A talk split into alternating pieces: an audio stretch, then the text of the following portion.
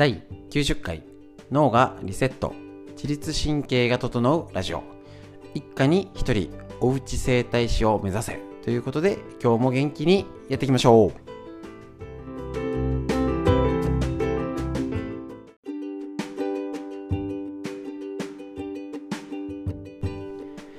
こちら自律神経を整えるラジオは埼玉県本庄市にあります芦沢治療院よりお届けしております。えっと、月曜日から金曜日まで教えるストレッチのライブ配信をしておりまして一家に一人おうち整体師を目指せということでやっております。その時の解説ですね、えっと理論の解説とか考え方結構こちらただストレッチやればいいよじゃなくてどういうふうに効くのかなどこで、ね、何気をつけなきゃなのかっていうのがしっかり理理論理屈を分ぐらいでいいんで難しくない範囲で、えーと、少し頭に置いて体のケアにすることで今のコロナ時代ですね。ただなんとなく運動すればいいやじゃ済まないですよね。なのでこの大変な時だからこそきちんと,、えーと理屈理論がしっかりしたものをお届け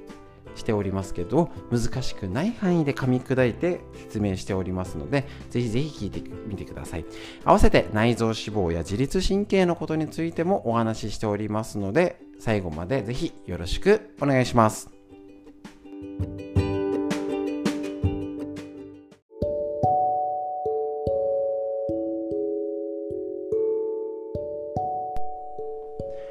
はい、それでは皆さん、今日もストレッチお疲れ様でした。えっ、ー、と、今ですね、えっ、ー、と、ストレッチがちょうど終わりまして、LINE ライブと YouTube ライブつなげた状態でやっていきますので、よろしくお願いします。はい、それでは本日の、えっ、ー、と、解説になるんですけれども、今日の解説は、スマホ首についてお話ししたいと思います。スマホ首、こちら参考本、えっ、と、前田隆義先生っていうね、こちらですね。はい、これあの、えっと、小電写真書ですね。スマホ組が自律神経を壊すという本になっておりますけれども、えっ、と、CT スキャンの開発に携わったり結構その筋では有名な先生ですね。首の先生ですね。でとにかくこの今ストレートネックからの首のこりで自律神経を壊すっていうふうに言われてます。でこれ自体の本が2016年なんです。なので5年前の本です。コロナ前の本なんですね。そうするとどうでしょうか？わもうどの世代も若いこれ一応若者がってことになってるんですけど切り口は。みんなスマホになってないですか？まあこんなね LINE ライブとか あのデジタルデバイスを使用しといて申し訳ないんですけれどもみんなスマホを使ってるんです。で明らかにこの2年でそんな使ってないって方も増えたり結構年齢が上な方も LINE 始めたよとか結構その、ね、写真とか動画を送ったりとかっていう風にだいぶ環境が変わってきました。それはそれで一つ今コロナ禍を生きる上では大事なことになります。だけど同じです。ねあの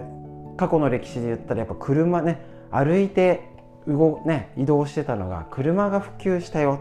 すごい便利になったんだけど危険が伴うよね。歩いただけじゃ起きなかった事故だったり、ね、いろんな危険が増えたよっていうこと。それをちゃんと認識しないと今の時代知らない間に調子が悪くなる、ね、こんなはずじゃないんだけどっていう風になってる方結構多いんですよ。ね使ね使使った分だけ疲れたそうしょうがないよねっていうよりはなんでっていうのっていうのは多分秘密がここに一つあるんじゃないかなと思っております。こちらスマホ首が引き起こす深刻な病気ってことで紹介しているのが自律神経失調症頭痛めまい慢性疲労症候群経筋性うつパニック障害更年期障害ドライアイドライマウス血圧不安定症ムチ打ち不眠症多汗症機能性胃腸症過敏性腸症候群とか腸の問題っていうのがこちら。もう首からの影響でなるよっていうのでもうねお医者さんが断言しております。ですね。なので首を狙うっていうことがすごい大事整えることが。ね、今こちらの資料的に書いてあってね、えっと、一部紹介しますけれど長時間使用することの怖さってことです。夢中になって今ね子供だけじゃないあ子供もさらにダメですよね。コロナ禍になってだって出かけられないから家にいてさらにスマホをやっちゃう。でえっ、ー、とドコモショップの人に聞いたのかな？普通ならなんかもうちょっと中学入ってあの携帯スマホっていうのがもう小学生からスマホに変わっちゃったんですね。で特に最近うちもそうだったんだけど一応なんかみんなでタブレット使ってねがもう今はいきなりもうスマホ小学生で1人持たないと塾行ったり習い事とかねっていうので足りなくなってきちゃったのでもうなんか予想外にその学年の切り替えじゃない時に学生向けのが一気に出て在庫がなくなっちゃったんですって言ってうちの子のね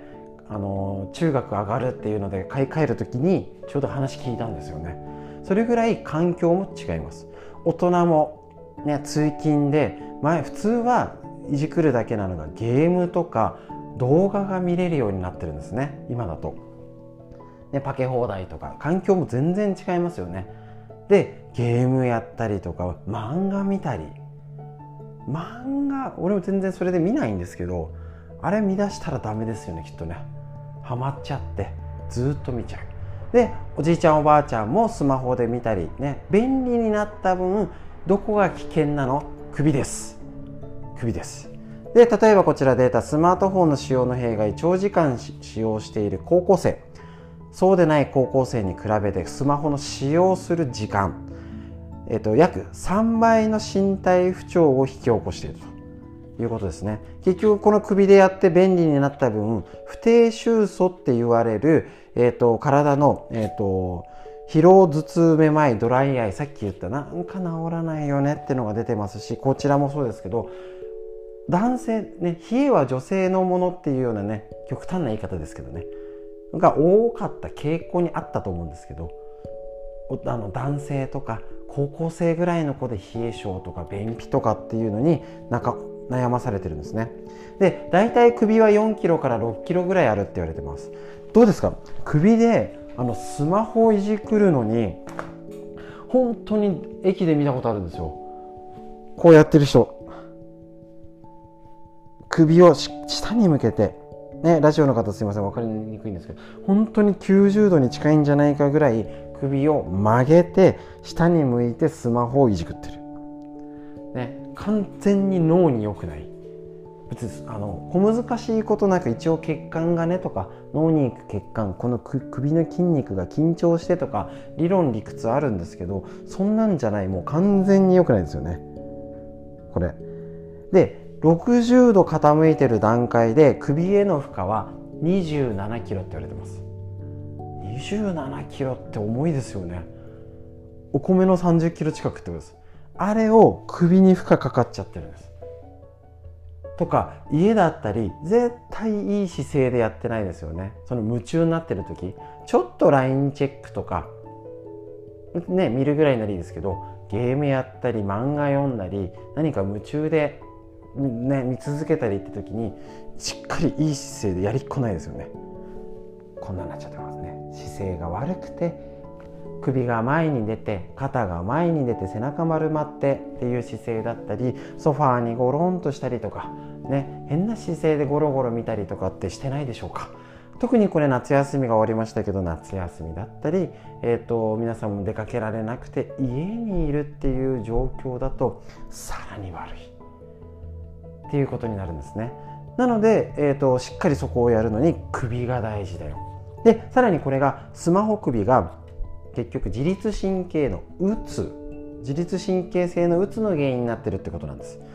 こちらもあの、えっとえっと、うつの傾向のチェックポイントを、えっと、項目でバーっとしてくれてあるんですけどこれ普通のうつと,、えっと、自律神経性のうつの違い大うつ病と自律神経のうつは違うってことでこちらにも文があるんですけど、えっと、本当の意味でこちらに書いてあります。爆発的に増えたとされるうつは、えーと、要はリアルガチなうつですね。病院に行かないとダメなうつ。原因がしっかり分かってないんですけれども本当の意味でのおうつは全体の5%だそうです。少ない。10人いても1人ぐらい。ってことはうつうつ傾向にある職場の人で極端に言うと10人いたら9人は自律神経性のうつってことなんです。どういうこと？結局それが首とか姿勢が悪くて血流巡りが悪いよ。でそういう流れが悪い姿勢が悪い歪んでるってことから中に入ってる神経リンパ血管の動きが悪くて体の機能として衰えて脳への血流が悪いとか脳がうまく働かなくてうつ傾向になってるってことです。ポイントですね。でそれが一つのポイント。これね30項目ぐらいこちらちょっといっぱいあるので全部は紹介しきれないんですけどその5%の区別知りたくないですか？ね。あの簡単です。こちらのチェックで頭が痛い首が痛いとか身体的な症状がバーッと紹介されてます。ね正しくはまたしっかり見てみてください。で、えーと、こちらと違いその5%を分けるのは例えばいろいろねあの首がとか寝つきが悪い汗が出やすい目が疲れるよくある自律神経とか不定収素ってやつに加えて例えば何もする気が起きない意欲がない気分が落ち込む訳もなく不安になるイライラして焦燥感がある根気がないねやる気が出ないそういうあの精神的な特徴がぴったり出る人が自律神経性のうつってことなんです。どういうことか逆を言えばその5%の病気に行かないと治らない大うつしっかりとしたお医者さんじゃなきゃ治せないリアルガチなうつっていうのはそういう特にその、えーと心の不安だけがチェックつくらしいんですよこの先生言うのに。でもう一度言います、えっと、何もする気が起きない、ね、気分が落ち込むメールとか訳もなく不安になるイライラする根気がないっていうとこだけチェックが入って他の身体的症状はそんなでもないらしいんです。だけど自律神経で鬱になっちゃったりって傾向の方は自律神経の症状疲れたりとか胃腸が調子悪いとか目が疲れてに合わせて気分の落ち込みとかがある。これがポイントです。今これが両方ある人はうるつになる可能性があるってことです。し今うつ傾向にある方もねこれ両方があるんだったら自律神経性の体からアプローチ首をアプローチすることで治せる可能性がある。この先生が言っております。でもう特に悲しい悲しくなったりとか精神面のものしかないって方は病院しか病院行きましょう。その分け方が分かるだけで自宅でお家の整体師お家でケアするポイントががっちり分かります。そのための対処法が首だと言ってます。で最後にポイント。首だけを狙ってもなかなか治らないんです。だから今日のやつ。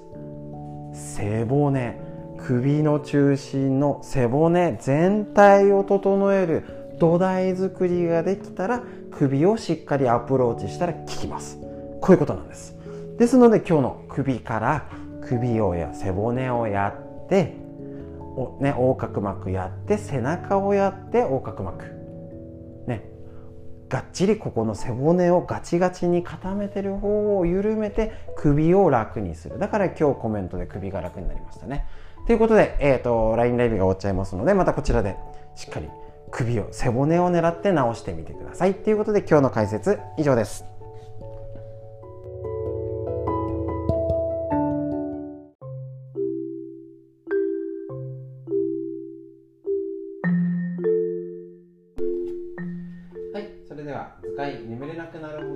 白い内臓脂肪のお話ということでこちら、えっと、栗原武先生の監修の日本文芸者ということでこちらを、えっと、一つ一つご紹介しております。今食事編にやっておりますけれどもねやっぱりこの、ね、内臓脂肪、えっと、万病を引き起こす原因になってしまいます。糖尿病高血圧がん動脈硬化脳卒中心臓病認知症脂質異常症コレステロールですね。骨粗しょう症などの原因になっちゃうっていうから気をつけなきゃいけませんのでぜひぜひね一つ一つワンテーマで勉強していきましょう。今日はお酒と糖質の話ね。図解シリーズでこちらになっておりますので本当に分かりやすいのでぜひ一家に1冊職場に1冊あの参考本として持っていきましょう。こちら今日お酒糖質は内臓脂肪増加。一直線。やば。お酒を飲むと太ると考える人もいるかもしれませんが太る原因は酒だけではありません。お酒を毎日飲む人がお腹周りなどにたっぷり脂肪がついてしまったのであればそれは糖質の多いおつまみが原因でしょう。おつまみダメですよね。お酒を飲むと普段は控えているような糖質の高いおつまみ。締めのラーメンやスイーツなどに手を出しがち。美味しいんですよシメラーが。本当にね。アルコールには食欲を増進させる作用があるので歯止めが効かなくなることも多いのです。こういったおつまみの食べ方をしていると内臓脂肪は増えていく一方。これまで説明してきた通り糖質を摂取しすぎると血糖値が急上昇してインスリンが出ると。で余分な糖質が脂肪に変えられるということなんです。ね。脂肪を食べないおつまみの選び方食べ方はまた紹介するんですけどおつまみは糖質の低いものを選ぶってことなんですね。だから夕飯晩酌したら米とかダメってことですね。食べる順番にも気をつけつつゆっくりとたしなむようにしましょう。おすすめは食べると飲むを分けること。なるほど。お酒を飲んだらコップを置いておつまみを食べる。ゆっくり飲んで飲み込んだら箸を置いてお酒を飲む。これで食べ過ぎ飲み過ぎをセーブすること。もう飲んで食べて飲んで食べてはダメってことですね。でお酒の種類によっても糖質は異なりますよっていうのでその辺ちょっとねお酒との糖質食べ方についてこれ何回かに分けてやるんですけどやっぱりねあのー、つまみですよね。昔はね2軒3軒行った時ねコロナ前だったら何どれだけ食べてたんだって話じゃないですか。宴会料理2時間コース食べて2次会でも多少は頼まなきゃねとかってね。で締めにラーメンですからね。どんだけ食べてたんだよ。今出かけられてない方も昔は結構な頻度でやってませんでした。今から考えるとやばくないですか？そういう方は今気をつけなきゃだし、ねえーと、特に今家の中での飲みが増えてますので結構ダラダラ飲んじゃったりですね。今いつもは家は大して飲んでないよっていうのがもう家で楽しむしかないからうちなんかなんかあれ買ってこれも飲んでとかねレパートリーが増えちゃったりしてね。なんかいろ選び放題だといっぱい飲めちゃうみたいなね。あのビールを缶だけねちょっとずつ買えばいいけど箱でドンって買うとまあ一瞬でなくなりますよね。そういうことが結構起きてますのでもう食べる時間を決める。ダメですねだらだら食べちゃダメです。で飲む時間も決める。そうしないとダメっていうことで結局それが内臓脂肪が太る原因になるっていうことなんですね。で、えっと、結局お酒を飲むことで食欲が増す。食べ過ぎ。お酒とつまみで肝臓が疲労。脂肪が蓄積。お酒でおつまみを流し込む。早食いになるっていうことで気をつけてやりましょう。飲んだ時は締めないと。ね。ちゃんと美味しくいただく時はラーメンとかもいただくと。でたまにチートデーってことで少しお酒も飲んでたくさん食べてっていうのは普段我慢できてればやることですので。ねなんかもう多少は我慢してるみたいになっちゃうんですよね。お酒好きはね。気をつけましょう。ということで内臓脂肪のお話でした。以上になります。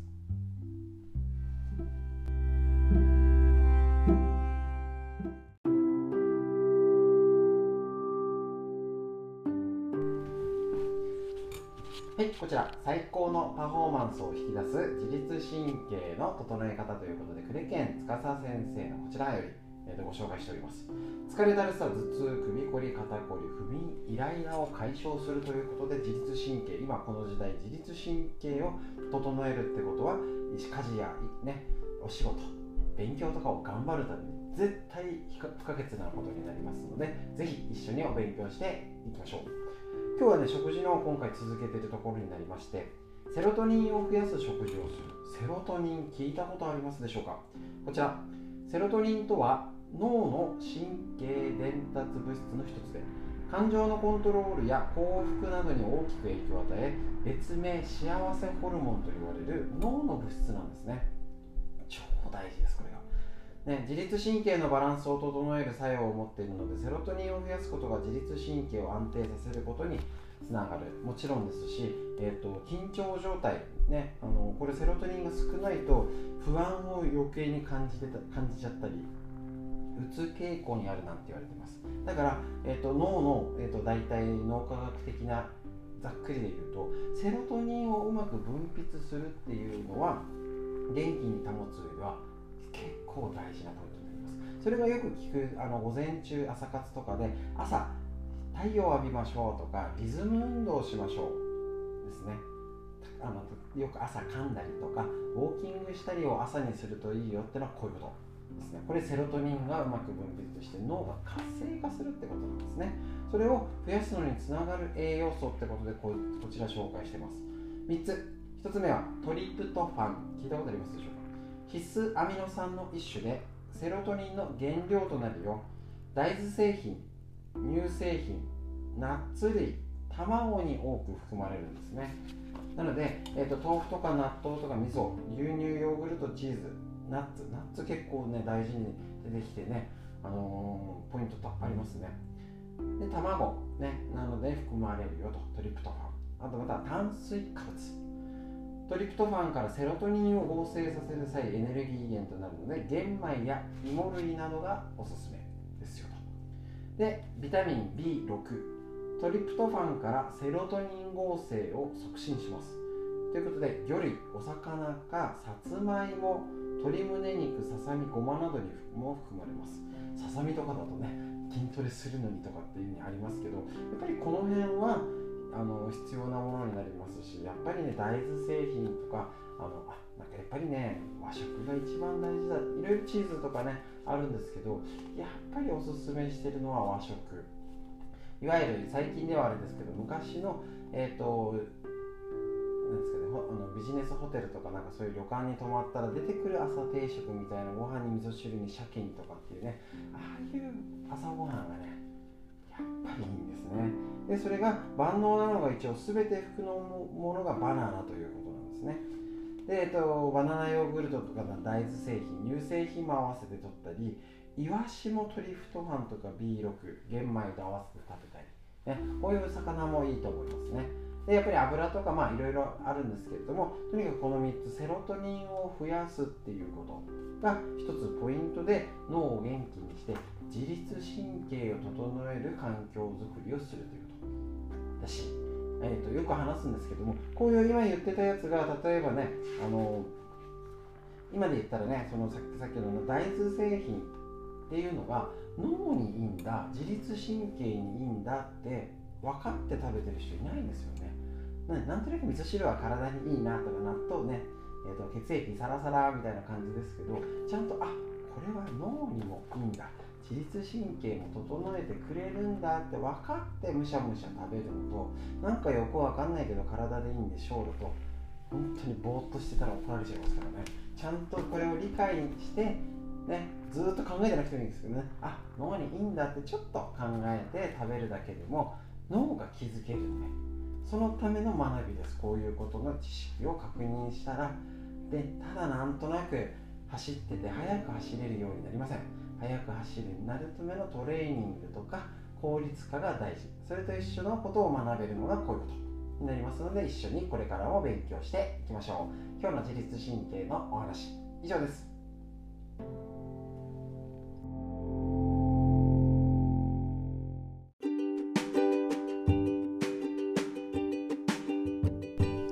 はい、ということで本日のラジオいかがでしたでしょうか？だいぶ気温がね、